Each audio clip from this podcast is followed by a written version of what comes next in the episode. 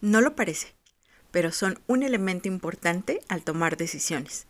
Al observarlas, es posible que te hagan cambiar de opinión sobre los zapatos o la ropa que elegiste usar ese día. Incluso te harán preguntarte si es un buen momento para salir o no de tu casa. Y si sales, te harán evaluar si es mejor caminar, usar la bicicleta o tomar el autobús. Si hay pocas o son esponjosas y muy blancas, es probable que sea un día ideal para jugar en el jardín. Pero si son abundantes y de color gris oscuro, lo mejor será que te abrigues y que recuerdes en dónde dejaste tu paraguas, pues seguramente terminarás usándolo. Aunque el primer color que se viene a nuestra mente cuando las imaginamos es el blanco, estos pueden llegar a verse en colores como amarillo, naranja, rosa o morado. El objeto que añadiremos en este episodio a la colección de nuestro gabinete personal es una nube. Esto es Gabinete de Curiosidades Fantásticas, una serie de asombratorios sonoros en donde observaremos, reflexionaremos y exploraremos juntos el mundo que habitamos. Crearemos artefactos y objetos que contarán sus propias historias y los añadiremos a una creciente colección personal de rarezas, realidades ficticias e imaginarios secretos con los cuales podremos construir y reconstruir nuestra propia versión del mundo. Hola, bienvenido al segundo episodio de Gabinete de Curiosidades Fantásticas. Me da mucha emoción tenerte de regreso y si es la primera vez que me escuchas, te voy a explicar rápidamente lo que haremos aquí. En cada episodio te platicaré un poco de la historia y el contexto del objeto que vamos a coleccionar. Te contaré también cómo ese objeto ha sido fuente de inspiración en diferentes expresiones artísticas y te daré algunos ejemplos. Luego te pediré que realices exploraciones y observaciones que estarán relacionadas con ese mismo objeto para después realizar un ejercicio de salida artística de final abierto. Este ejercicio lo podrás realizar con aquellas cosas que tengas a la mano y con cualquier técnica o disciplina artística que ya conozcas o que tengas ganas de explorar. Para cerrar, cada objeto o cada artefacto que diseñes estará listo para ser añadido a la creciente colección personal de tu propio gabinete de curiosidades fantásticas. Pero no te preocupes, no necesitas tener una gran habitación especial para ella, pues la forma y el formato que tendrá tu gabinete lo decides tú.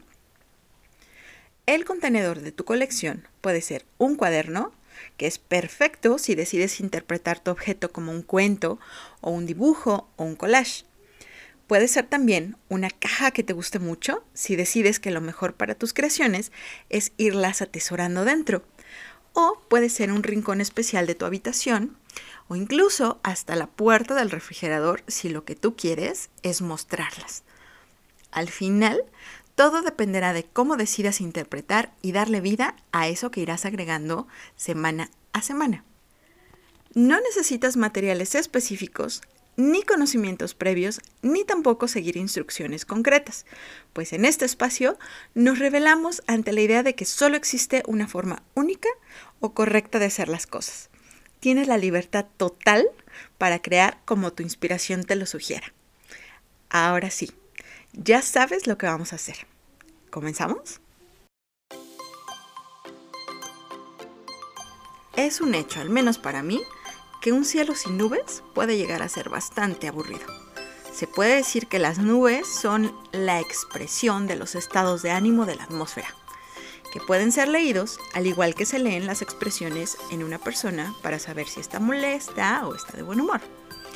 Las nubes se clasifican de manera muy parecida a las plantas y los animales, y el sistema de clasificación actual es el resultado de la investigación de muchos científicos y meteorólogos a lo largo de muchos años. Sin embargo, los primeros estudios que se hicieron datan del año 1803, cuando el meteorólogo aficionado Luke Howard escribió el ensayo que se llamaba la, o que se llama la modificación de las nubes. Y aunque el día de hoy ese sistema ha ido creciendo y mejorando, su investigación se mantiene casi igual. Las nubes primero se agrupan en uno de los 10 géneros existentes. Luego se subdividen en diferentes especies dependiendo de su forma o de la estructura que tienen en su interior.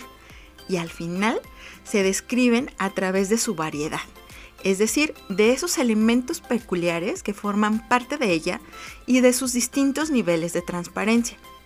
Ahora, algunas nubes tienen rasgos especiales o incluso otras nubes adicionales como accesorios, como si fueran sombreros o piernas, que también se incluyen en su nombre.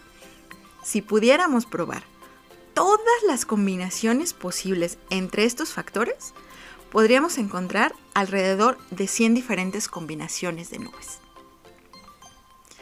Casi todos los nombres de las nubes están en latín y contienen partes al inicio o al final de su nombre que al combinarse entre ellas son bastante descriptivas. Por ejemplo, los géneros más fáciles de identificar para los que no somos meteorólogos profesionales son el género cumulus, que significa acumulación o montón, y son esas que parecen montañitas de algodón flotando en el cielo, las que están súper esponjosas. Eh, está también el género cirrus, que se asemeja a un mechón de pelo o a las plumas de un ave, como si esas nubes estuvieran todas despeinadas. Y también está el género stratus, que significa extendido, aplanado o en capas. Y son esas las que parecen cubrir en un manto gris todo el cielo y se extienden misteriosamente sin dejarnos ver nada más. Aunque parezcan ligeras como una pluma, las nubes pesan muchísimo y dependiendo de su tamaño pueden llegar a pesar tanto como 100 elefantes adultos. Entonces, ¿cómo es posible que estén suspendidas sin caerse encima de nosotros? Para resolver ese misterio hay que entender de qué y cómo están formadas las nubes. Para empezar, aunque a veces parezcan sólidas y compactas, no lo son y tampoco están formadas de vapor de agua. Lo que vemos como una nube es en realidad un grupo de millones y millones de minúsculas gotitas de agua o cristales de hielo. Y como son tan, pero tan pequeñitas, logran flotar sin dificultad en el aire por su diminuto peso. Algunas de esas partículas se evaporan y ya, dejamos de verlas, pero otras crecen y se vuelven más pesadas, tanto que es ya imposible que se mantengan suspendidas y es cuando caen en forma de lluvia, granizo o nieve. La mejor manera de entender cómo se forma una nube es imaginarnos nuestro aliento húmedo y caliente en un día muy frío. Cuando lo exhalamos, esas veces que hacemos y este se mezcla con el aire, ese aliento rápidamente baja de temperatura y la humedad en él se condensa y forma incontables gotitas, por lo que podemos decir que estamos creando nubes con nuestra boca.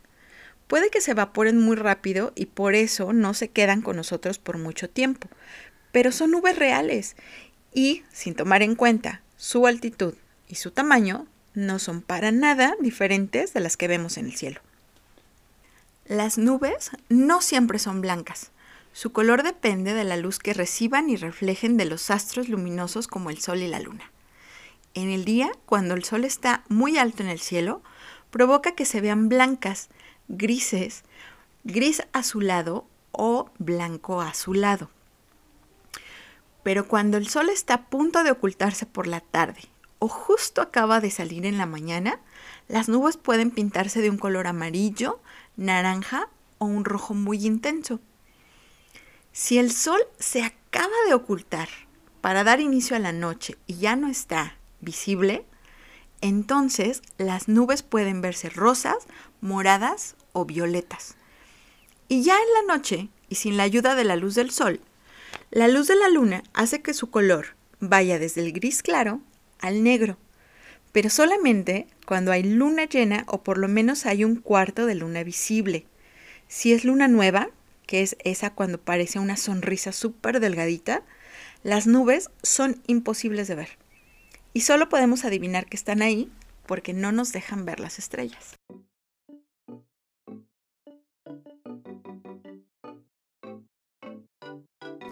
Para poder crear tu propia nube, esa que añadirás a tu gabinete de curiosidades fantásticas personal, lo primero que necesitas hacer es observar el cielo.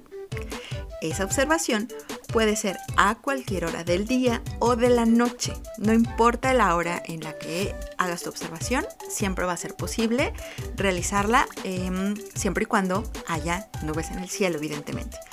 Puedes dedicarle tanto tiempo y hacerlo tantas veces y en tantos momentos diferentes como desees. Te aseguro que cada vez que lo hagas encontrarás en el cielo algo completamente distinto.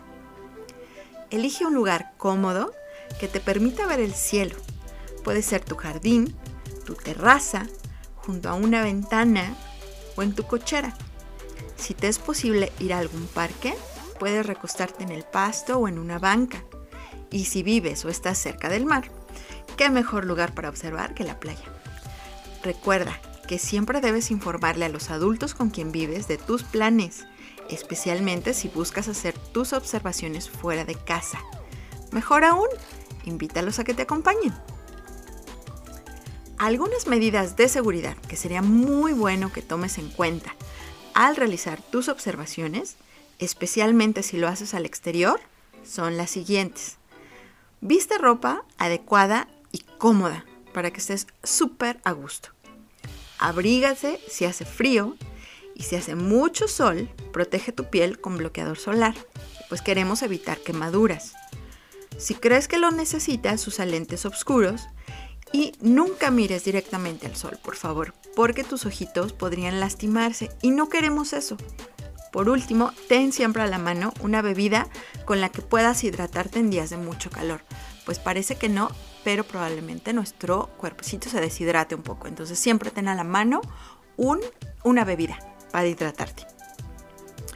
Ahora, ya que tienes todas estas medidas de seguridad bien revisadas, recuéstate o siéntate lo más cómodamente posible, voltea tu vista al cielo y observa las nubes sin nada de prisa. Si se te antoja, puedes poner de fondo la lista de reproducción que armé especialmente para este ejercicio o tu música favorita. Si quieres escuchar la lista de reproducción que yo armé, encontrarás la liga para llegar a ella en las notas de este episodio. Ya que estés cómodo en una posición adecuada y estés listo, pregúntate, ¿qué forma, color y tamaño tienen en este momento las nubes que estoy viendo? ¿Son esponjosas? ¿Son peludas? ¿Son planas? ¿Son pequeñas, medianas o enormes? ¿Están solas o están agrupadas con otras? ¿Se mueven? ¿Hacia dónde van? ¿Cambian de forma o van desapareciendo poco a poco? ¿Puedes reconocer alguna forma oculta en alguna de las nubes? ¿Qué te hacen sentir? ¿Qué te hacen pensar? Y lo más importante, ¿cómo te gustaría representarlas? Partiendo de todo lo que observaste y lo que sentiste y lo que imaginaste, deberás crear tu nube de la forma que más te inspire. ¿Se te antoja tomarle fotos para luego imprimirlas y tal vez dibujar sobre ellas? ¿O se te antoja escribir una historia sobre lo que te hicieron sentir? ¿Te gustaría hacer una escultura de tu nube con materiales esponjosos? ¿Con plastilina? con algún otro material, tienes permiso de elegir cualquier forma, cualquier medio y cualquier material que desees. Puedes inspirarte en lo que otras personas han hecho. Yo he preparado algunos ejemplos para ti y los podrás encontrar completos en nuestro blog por si quieres verlos. La liga para llegar fácilmente a ellos, al igual que la lista de reproducción, se encuentra en las notas de este episodio. Mientras tanto, te voy a platicar de tres expresiones artísticas que están inspiradas en nubes.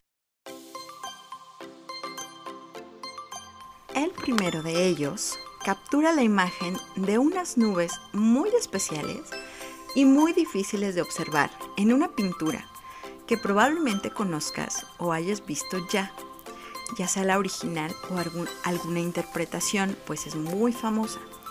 Esta pintura se llama El Grito de Edward Munch y la pintó en 1982. Hay muchas teorías sobre aquello que pudo haber inspirado a Edward a pintarla, no solo una, sino cuatro veces con diferentes técnicas. Una de ellas asegura que retrata la angustia o algún tipo de tormento sufrido por el pintor. Hay otra que menciona que el cielo al atardecer se ve rojizo en la pintura debido a la presencia de cenizas y humo provocadas por la erupción de un volcán en Indonesia unos años antes de que fuera pintada. Pues hasta ese momento era la erupción más grande registrada en la historia y sus emisiones y las afectaciones de esas emisiones se vieron en muchos lugares del planeta. Pero la teoría más reciente es aquella surgida en el 2017, es decir, unos añitos atrás, cuando un grupo de investigadores noruegos propuso que en realidad el cielo de El Grito no es otra cosa más que nubes nacaradas. Estas nubes son un tipo que solo aparece en muy raras ocasiones, a muy grandes alturas y cuando hace muchísimo frío, como en el norte de Europa durante el invierno. Y son asombrosas para aquellos que las ven, pues sus colores son brillantes y son muy parecidos al efecto que produce la concha nácar o a una perla. Esta teoría no solo se basa en el evidente parecido de la pintura con este tipo de nubes, sino que se ayuda de una entrada en el diario del pintor que dice así. Iba caminando por el camino con dos amigos. El sol se ponía. Sentí una ola de tristeza. El cielo se volvió de repente rojo sangre. Me detuve. Me apoyé en una valla muerto de cansancio. Miré hacia las nubes, rojas como la sangre y como lenguas de fuego. El fiordo y la ciudad azul negros. Mis amigos siguieron caminando. Yo me quedé ahí, temblando de angustia, y sentí como si un vasto e interminable grito atravesara la naturaleza.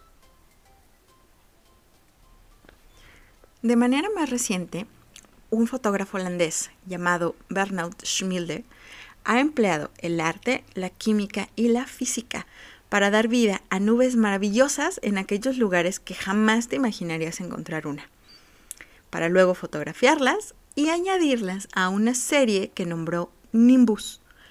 Para lograrlo, este fotógrafo experimentó en su estudio generando ambientes húmedos usando vapor y máquinas de humo para luego, ayudado del clima de cada lugar que visita, así como la luz de cada uno de estos espacios, crear algo lo más parecido a una nube real.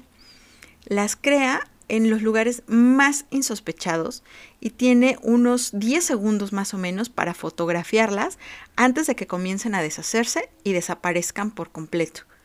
Sus fotografías funcionan como una prueba de algo que ocurrió en un lugar concreto, en un tiempo específico y que ahora ha desaparecido. Y por último, te quiero hablar de una hermosa interpretación de las nubes en la danza, realizada por una compañía española llamada Aracala Danza, la cual a su vez se inspiró en las obras de otro artista llamado René Magritte. Este espectáculo de danza es danza contemporánea, se llama Nubes y se estrenó en el 2009. Mezcla fantasía, magia, misterio, música evidentemente.